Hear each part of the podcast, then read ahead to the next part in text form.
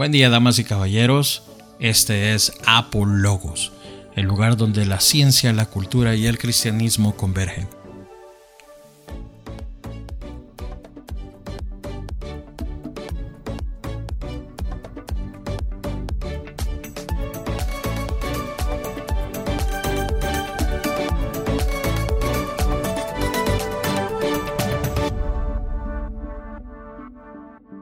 Nombre es Ernesto Mena, su anfitrión este día, y en esta edición estaremos hablando del tema por qué la apologética es importante.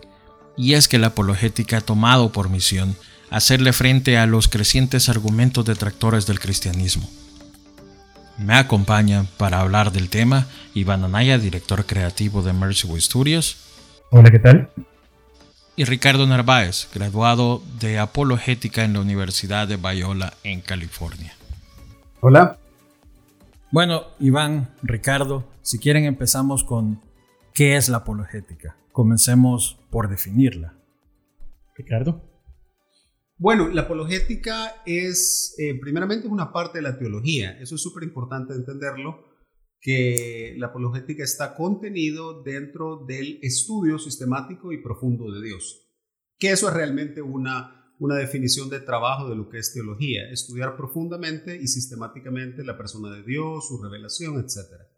Una de las áreas de la teología es, y aunque a veces no se reconoce así, pero así lo es, es la apologética. Entonces la apologética, ¿qué es lo que busca hacer? Busca dar básicamente las razones y las evidencias de la veracidad de la fe cristiana. Ese es el resumen de la definición de apologética. Yo creería también de que muchas veces nosotros no, nos damos cuenta de que eh, bíblicamente podemos respaldar la idea de estar preparados apologéticamente. Pedro lo decía, si no me equivoco, en segunda de Pedro 3, en donde dice, primera, de Pedro 3, en donde él dice literalmente de que estemos prestos a presentar una defensa. Y la palabra que, que en griego que él usa ahí es la palabra si no me equivoco, apología. Entonces, esa palabra no significa de que, de que no vamos a usar la apologética, sino que tenemos que estar preparados, como decía Ricardo, de conocer cuáles son las razones y las evidencias de lo que nosotros creemos, por qué lo creemos y qué es lo que respalda lo que creemos. Ahora, tradicionalmente, siempre entre esto de la definición, dijeron razones como parte de la fe.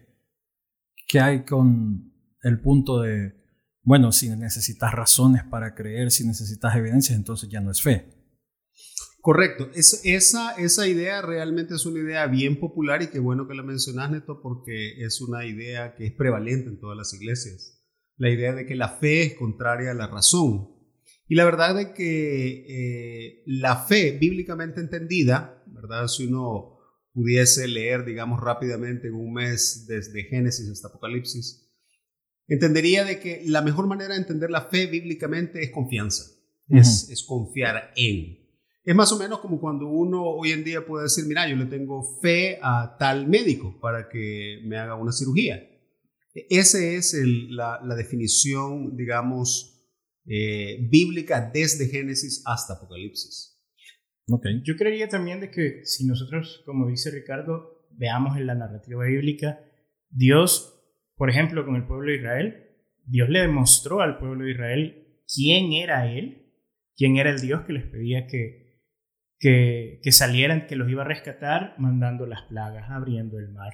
Y después de que les enseñó todas esas cosas, Él hizo un pacto con ellos y les dijo, confíen en mí. Entonces, en, por muchas, por muchas en muchas instancias de la Biblia, vos puedes ver de que, o podemos ver cada uno de nosotros, en donde la fe o lo que Dios pide acerca de, de que nosotros tenemos que tener hacia Él, es el hecho de que nosotros podemos ver o podemos conocer por qué hay razones de confiar en Dios. Y Pablo también lo terminaba diciendo en 1 Corintios 15, nuestra, una de las razones por las que nosotros podemos confiar en lo que Jesús hizo en la cruz es la prueba de la resurrección. Entonces, esa, esa base específicamente es la que a nosotros nos respalda para decir, yo tengo razones para creer esto. Él mismo lo dice. Si ese evento no hubiese ocurrido, van a sería nuestra fe. Entonces, eh, creo que nosotros no podemos despegar una cosa de la otra, porque la fe no es algo digamos, irracional, no es algo que, que si vos no puedes razonarlo no significa que puedes creerlo, yo creería todo lo contrario. Y parte de, de, este podcast, que podamos hablar de esos temas, es que creería de que existen las suficientes razones para estar seguros de lo que creemos, estar completamente entendidos de que existe algo, una roca bien firme que basa la fe cristiana. Yo sé que esto puede derivar a otros, a otros temitas, ¿verdad? que, vamos a ir desarrollando. Pero, eh, que, bueno, dijeron de razones, dijeron de eh, evidencias. evidencias. ¿Qué constituye una evidencia concreta? O sea, ¿qué, qué, podemos decir? Esto es una razón, esto es una evidencia. Ya. Sí, la, la distinción es bien importante porque hubo un tiempo en que la apologética, cuando empezó a tener su, eh, digamos, renacer o florecimiento allá por los 70s y 80s, eh, sobre todo a través de personas como Josh McDowell, eh, con su libro Evidencia que exige un veredicto, se hizo muy popular asociar de una manera casi directa la apologética con evidencias. Es decir, es más, se redujo la apologética a simplemente evidencias. En otras palabras, sí, a veces la gente pensaba de que la apologética simplemente son las pruebas de que la Biblia es verdad o es confiable. Eso es todavía una reducción mayor del alcance de la apologética. Así es que es bien importante, y lo voy a volver a repetir, ¿cuál es la definición, digamos, eh, correcta para entender la apologética? Son dos cosas, evidencias y razones, apoyando que la veracidad de la fe cristiana. Ahora, la fe cristiana obviamente eh, abarca eh, la Biblia ah, abarca muchísimas otras cosas de la fe cristiana, pero es mucho más grande que la Biblia. Entonces, ¿cuál es la diferencia entre fe, o perdón, evidencia y razón? Una evidencia eh, es algo tangible. Por ejemplo, hay evidencias eh, arqueológicas, hay evidencias documentarias, pudiera haber evidencias testimoniales. Sobre todo en la mente popular, cuando se hablan de evidencias, se habla sobre todo de arqueología. En general, en general. Es decir, eh, se, descubrió, por ejemplo, una inscripción en los, a finales de los 90, si no mal recuerdo, muy famosa, que mencionaba la casa de David, que fue la primera prueba arqueológica descubierta en Israel de la existencia de una persona como David. Antes de eso, críticos decían, David, Salomón, la monarquía unida, es un mito realmente que la narrativa bíblica generó para poder hacer esa, esa, esa épica, ¿no? Ah, interesante. Eh, pero no, ya se encontraron y creo que después de ese hallazgo han habido otros. Inclusive se encontró, y si no me equivoco, grabado el nombre de Goliat. El nombre de Goliat, correcto, correcto. Eh, y sí, y hay muchas otras, o sea, realmente evidencias del tipo arqueológica que soportan o sostienen la veracidad, de la, la veracidad histórica de la Biblia, literalmente suceden todos los años en Israel. Pero la apologética es muchísimo más que eso. ¿Por qué? Porque la apologética eh, finalmente uno tiene que pasar de evidencias a una interpretación de la evidencia y preguntarse, bueno, eh, si esta evidencia existe y es real, ¿qué es lo que me dice? En otras palabras, la evidencia no habla por sí sola. La evidencia simplemente es una piedra, una inscripción, ¿verdad? Un manuscrito, pero yo tengo que hilvanarlo en un razonamiento para decir, dado que esto está así, y tengo que hacer un razonamiento para meter un gol al final, es decir, bueno, por tanto, yo, yo tengo ahí una, una pregunta y, y, me gustaría que lo explicáramos porque prácticamente cuando hablamos de este tema hay un versículo que siempre sale. Y ese es, eh, si no me equivoco, Juan 20, Juan 20, 20, en donde dice, bienaventurados aquellos que creyeron y no vieron. Y casi siempre se habla acerca de, de ese versículo en donde no necesitas ver para creer. Y me gustaría, Ricardo, que si pudieras explicarnos en un contexto de qué es lo que está sucediendo y a qué se refiere nuestro Señor Jesús cuando dice esas cosas. Correcto, excelente que mencionas eso porque ese pasaje siempre sale a colación en el tema de la fe y la razón y las evidencias. Eh, Tomás le dijo a sus discípulos, a sus condiscípulos, si yo no metiere en mi mano en su costado, ¿verdad? Y no viene, viene con mis ojos sus heridas, entonces no voy a creer. Y luego el Señor se le aparece y le dice, Tomás, eh, ven, mete tu mano en mi costado y mira mis heridas para que creas. Y entonces eh, la narrativa nos hace ver que Tomás no lo necesitó, no lo necesitó hacer, sino que simplemente eh, cayó en adoración a los pies del Señor y le dijo mi Señor y mi Dios. En una de las grandes, digamos, eh, el clímax, dirían algunos, del Evangelio de Juan, ¿verdad? Ahora, ¿cuál es la enseñanza de ese pasaje realmente? Bueno, perdón, y el Señor termina diciendo, porque me viste Tomás, creíste. Bienaventurados los que han creído sin verme. Entonces, eh, no son esas las palabras textuales, pero esa es la idea. Entonces, ¿cuál es la enseñanza realmente de ese pasaje? Y es la siguiente, que el Señor Jesús considera la evidencia testimonial de sus condiscípulos de Tomás suficiente para fundamentar la fe. En otras palabras, Tomás está siendo reprimido o está siendo más bien castigado, digamos, tal vez demasiado violento eso, está siendo retado, retado o está siendo ah, retado. No encuentro la palabra correcta. Está siendo retado, ¿por qué? Porque él no creyó al testimonio de sus diez condiscípulos que habían visto al Cristo resucitado. En otras palabras, Cristo no estaba demandando de Tomás que él creyera en que él había resucitado solamente porque sí, sino que sus condiscípulos le estaban diciendo, Tomás, tú nos conoces, hemos convivido más de tres años, nosotros lo hemos visto, lo hemos tocado, hemos comido con él. Y Tomás se rehusaba a creer. Entonces la idea es la siguiente, la idea es que Cristo resucitado no va a estar disponible para cada uno de nosotros en el momento que nosotros estemos en una dificultad solamente porque demandamos tocar al Cristo resucitado, sino que la idea es que yo te he dejado un testimonio escrito, documentario, el cual puede ser investigado, el cual puede ser eh, cuestionado para, para verificar su veracidad histórica, suficiente evidencia. Cabal yo creo que también ahí en, en, embala bastante bien con la idea en donde nosotros necesitamos esos documentos que explican qué es lo que ha pasado, o sea, el testimonio de ellos. Y Jesús lo dice muy bien en Juan 17, donde dice, los que creerán por lo que estos han visto. Y ellos siempre te dicen, hemos visto, hemos oído, hemos tocado, siempre ponen su testimonio primero. Hablan de testimonio, ¿no? Ahora, si, si bien es cierto, la Biblia, la, apologética no se limita a la Biblia, eh, pero sí la Biblia es nuestro libro base, como, como, como tú decías, Ricardo. Ahora, ¿dónde está? ¿Hay un trasfondo bíblico para la apologética? Creo que, que Iván ya mencionó uno que hablaba Pedro, ¿no? Correcto, yo creo que ese es sumamente importante porque trae, digamos, la palabra. Pero realmente cómo uno se refiere a la disciplina, dar razones, eh, es indiferente, le podríamos llamar de otra manera, ¿verdad? Pero eh, si uno lo ve, y creo que también Iván ya mencionó esto, desde Génesis hasta Apocalipsis, uno puede ver que eh, la mecánica siempre es Dios se revela a sí mismo, hace algo por el ser humano y, y Dios requiere una respuesta de confianza en el ser humano. El orden es sumamente importante, el orden es Dios se revela, Dios hace algo, un acto de salvación, y Dios espera una respuesta de confianza en Él en las dificultades futuras que pudieran venir. ¿Por qué? Porque Dios dice, ya te demostré que yo soy una persona confiable. Sí. No, no, es al revés, no es de que en ausencia completa de revelación de Dios y de accionar salvador de Dios, Dios requiere una confianza, eh, vamos a decir, ciega nuestra, ¿no? Entonces, eh, siempre se dice, por ejemplo, que uno puede presentar a tres testigos en el estrado. Puede presentar, digamos, a, Moisés, ¿verdad? Puede presentar a Jesús mismo y puede presentar a Pablo.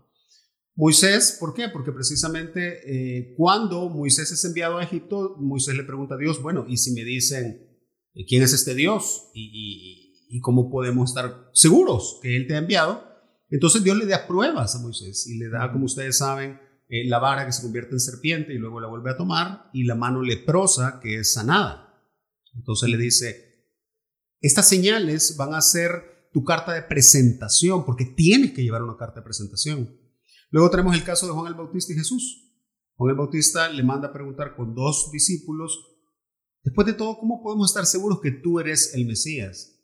Y eh, Jesús le muestra las evidencias. Después de que dijo, eh, este es el Cordero de Dios, no puedo ni siquiera desamarrar. Exactamente, y eso es increíble, Neto, porque eh, Juan el Bautista era el vocero, era el profeta que presentaría al Mesías a Israel. En otras palabras, a estas alturas del partido, que el vocero mismo esté pidiendo confirmación, parecería digno de un regaño, pero sin embargo Jesús lo que hace es decirle a los, discípulos enviados, miren, y en esa misma hora, dice el, Evangelio, sanó a muchos, eh, hizo cantidad de milagros, y él dijo, vayan a mostrarle, a decirle a Juan lo que acaban de, ver.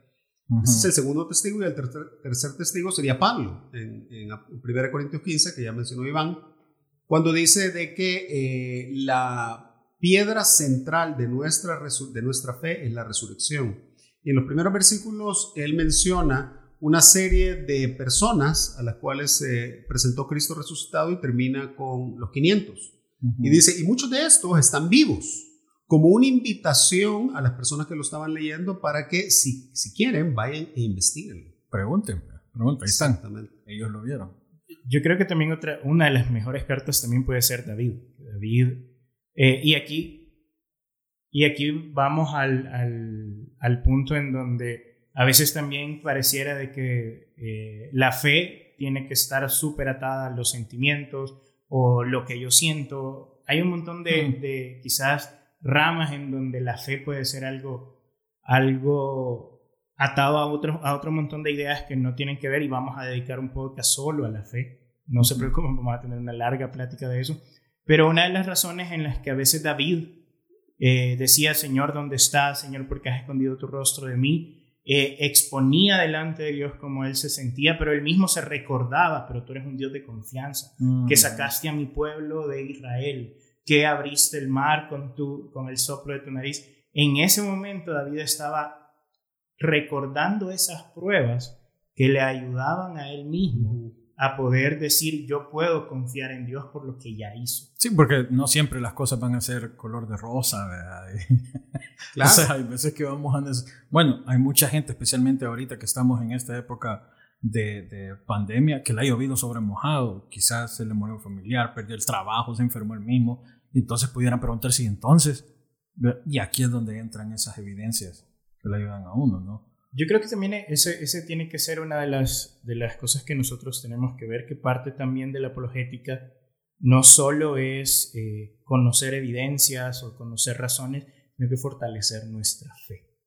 Hacer mm. una fe eh, verdadera, eh, fundada sobre algo inamovible.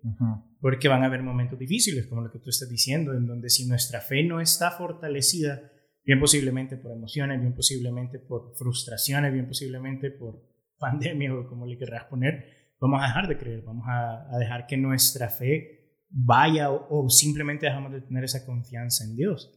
Y eso es algo que la apologética también funciona internamente dentro del cuerpo de cualquier iglesia. Ah, buenísimo, fíjate, porque justo quería que habláramos de, la, de los usos de la apologética. Okay. Porque la gente normalmente piensa que es como ven a alguien como William Lane Craig, Ravi Zachariah y otros, eh, John Lennox, que su trabajo es ir a lugares donde no hay fe cristiana, donde al contrario, no solo no hay fe cristiana, sino que son hostiles ante la fe cristiana, y van y la defienden. Pero no, también la apologética tiene sus usos internos dentro de la iglesia, ¿no? Claro, claro. Mira, eh, como la apologética es una tal vez no se le llamaría disciplina, es un esfuerzo, digamos, del cuerpo de Cristo para presentar la verdad del Evangelio en un ambiente muchas veces hostil o escéptico a la fe. Entonces, eh, te imaginarás o se imaginarán de que la apologética empezó desde el primer siglo. Entonces, desde el primer siglo ha habido cantidad de pensadores que han enumerado posibles usos de la apologética.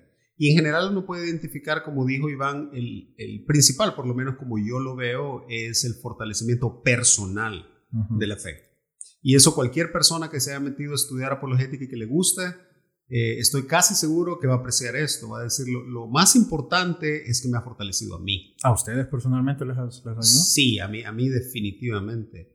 Y si puedo dar un pequeño testimonio, eh, por ejemplo, yo recuerdo que cuando tenía creo que 19 años, estaba estudiando en el Tecnológico de Monterrey, hubo, hubo un tiempo en que yo pasé por Sí, hace algún tiempo. Pasé, pasé por un tiempo de, de duda realmente eh, y, empecé a batallar realmente con algunos aspectos de la fe. Y, particularmente recuerdo que era la veracidad y la historicidad, digamos, de las escrituras. Y en ese momento, obviamente no había, esto que habrá sido año 1992, no había internet. Entonces, o estaba recién naciendo, ¿no? No había OK Google, ¿verdad? sí, no, no había cómo sé que la Biblia es verdad, nada. Entonces, gracias a Dios, eh, recuerdo que expresé mis dudas en conversaciones con amigos del ministerio cristiano en que estaba y, y Dios en su providencia me hizo llegar un libro a mis manos de un teólogo sumamente connotado británico, tal vez algunos lo conocerán, se llama F. F. Bruce. Es, un, un, teólogo sumamente connotado, yo creo que ya murió, pero se llamaba el libro The Canon of the Scriptures. Es un libro más o menos pequeño, pero recuerdo que cuando lo abrí, o sea, lo primero que me llamó la atención es que había más pie de nota, más eh, notas al pie de página que texto. Yo nunca había visto un libro así. Y empecé a leerlo, yo creo que entendí como la mitad. Pero, pero sí me convenció, o sea, me convenció en el sentido que dije, wow, realmente hay, hay, personas que pueden eh, conversar y defender y justificar la veracidad histórica y documentaria de la Biblia, más allá de, predicas que a veces, muchas veces apelan simplemente a las emociones. Y recuerdo que ese fue, ese, libro fue, y por cierto lo volví a conseguir, lo tengo en mi casa porque sí tiene valor sentimental para mí, porque fue una especie de salvavidas de mi, de mi fe, en el sentido de que yo volví a centrarme, y claro, como a mí me gusta mucho la apologética, pues he seguido aprendiendo y, y, y he seguido teniendo, como todo ser humano y todo creyente, batallas, pero, pero sí recuerdo ese momento en que mi fe eh, es como que yo descubrí de que había un lado intelectual de la fe. Y que no todo era, es, muchas veces discursos emocionales que lo dejan a uno a veces con muchísimas preguntas y muchísimas razones por las cuales uno reta lo que se dijo. Yo creo que también el problema de eso es que cuando la emoción se acaba, el efecto que causó en uno se acaba también.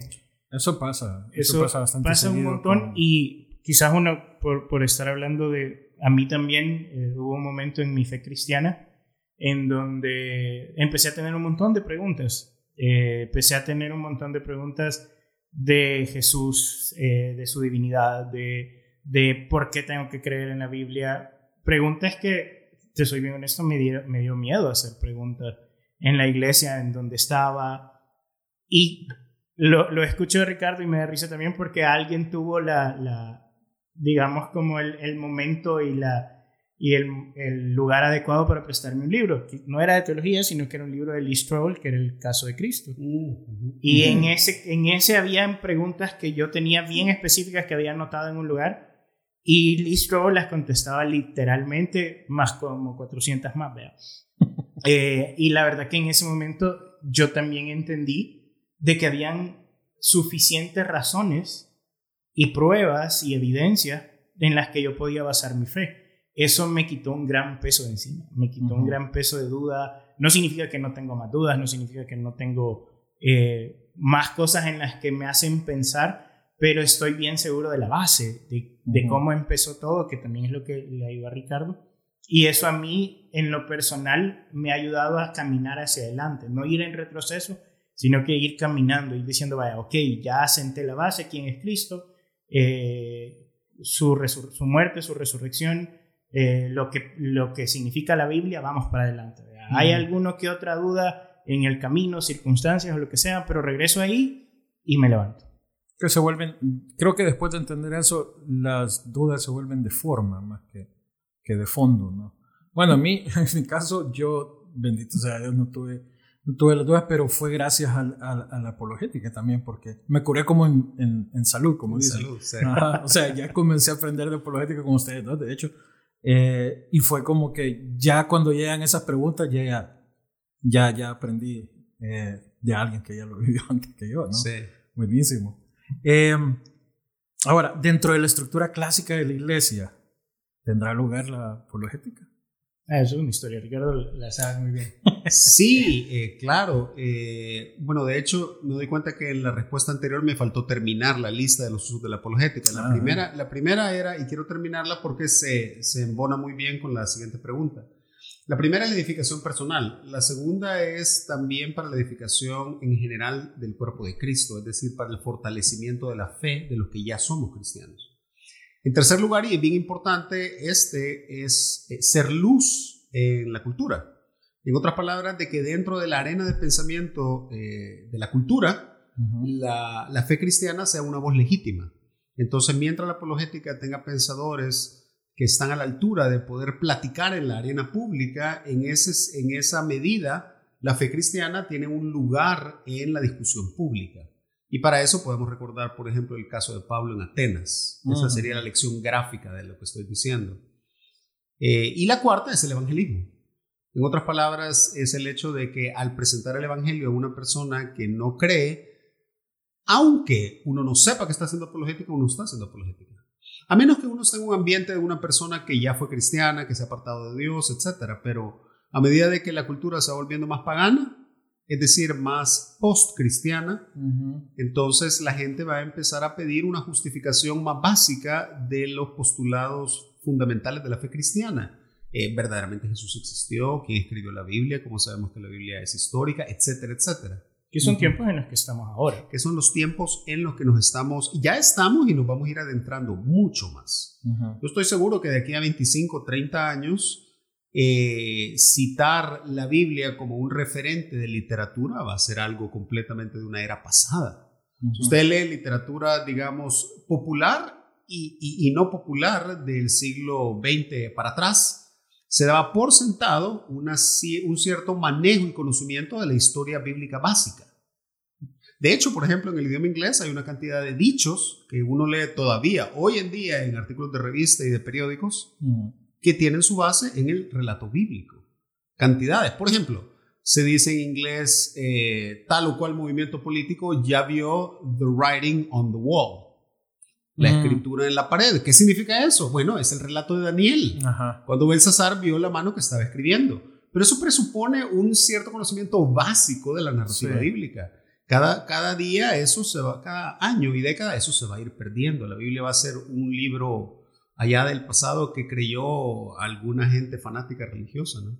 Pero eso es porque nosotros creo que también estamos permitiendo que pase volviéndolo, como tú decís, un libro meramente religioso, pues, o sea, pero cuando hay eh, razonamiento, cuando hay eh, eh, intelectuales defendiéndolo, se va a seguir manteniendo relevante en la cultura. Correcto. Y respondiendo a tu pregunta que hiciste anteriormente, eso es precisamente lo que hicieron los primeros apologistas. Los primeros apologistas, en el siglo segundo y tercero, cuando eh, el Evangelio empezó como un epicentro a partir de Jerusalén y ya había alcanzado en el tiempo de Pablo bastante el imperio romano, empezó a crecer más. Entonces eh, empezó a haber un choque, obviamente, entre la cultura pagana y la eh, cosmovisión cristiana. Y en ese choque es que eh, la iglesia se vio en la necesidad de empezar a hacer apologética, es decir, a dar las razones por las cuales esta cosmovisión tiene sentido. Es básicamente lo que hizo Pablo en Atenas. Lo que pasa es que Pablo en Atenas, según lo relata Hechos, eh, digamos, su, su discurso fue sumamente corto y rápidamente la gente tuvo un rechazo hacia él. Pero ese esfuerzo que hizo Pablo en Atenas es el esfuerzo histórico que ha hecho la apologética en toda la historia de la iglesia. Lo que, lo que Ricardo eh, también es, está queriendo decirnos es, hay un momento en donde la iglesia se encontró con Atenas, digamos como la capital pagana que creía en un montón de dioses, y hubo un momento en donde los mismos padres de la iglesia se vieron retados a presentar una defensa. Y ese momento es donde la apologética tuvo el, digamos que fue la espada a desenvainar en ese momento, o el arma más propicia para poder presentar una defensa contra todas las ideologías y contra todas las cosas que, que la que digamos como esa cultura pagana que era la que más es, había dominado el, el, y en ese momento que no, que no, había Biblia pues no puedo evitar pensar que lo que estaba ocupando era el razonamiento bueno, no, realmente para el tiempo, para el tiempo, digamos, de los primeros apologistas, Justino Mártir y otros iguales, ya existía, eh, digamos, el cuerpo del Nuevo Testamento como lo conocemos ahora. No, conocí, no se conocía tal vez el concepto de Biblia, como ahora lo conocemos, uniendo Antiguo y Nuevo Testamento. Las copias de Pablo ya andaban dando vueltas y... Pero algo bien importante es que no era solamente presentar defensa, sino que el concepto es poder traducir, traducir eh, la cosmovisión cristiana para que una persona que no ha nacido no ha crecido en la cosmovisión cristiana pueda entenderla. Por eso es de que en la narrativa de Pablo, cuando él llega, de Lucas, perdón, cuando él llega a Atenas, eh, los griegos le dicen, mira, nunca habíamos oído esto, o sea, no, entendemos este palabrero tuyo, vení a explicarnos mejor, te vamos a oír en el aerópago. Eh, entonces, areópago, perdón. Entonces, esa es la idea. La idea es no solamente defenderme de una manera como una batalla, ¿no? De que si tú me disparas, yo también tengo armas con que dispararte. Más bien la idea es, te voy a explicar para que tú puedas seguir conmigo y puedas llegar a un punto en que tú entendés a qué me estoy refiriendo y tú puedas responder en fe, es decir, en confianza. Ok, interesante. Si quieren ahora para ir cerrando, eh, hablemos de por qué es la apologética importante en ese momento, que de hecho es el tema inicial, ya vimos todo su lugar, eh, definición. Veamos ahora por qué es importante hoy. Yo creo que Ricardo ya lo empezaba a decir.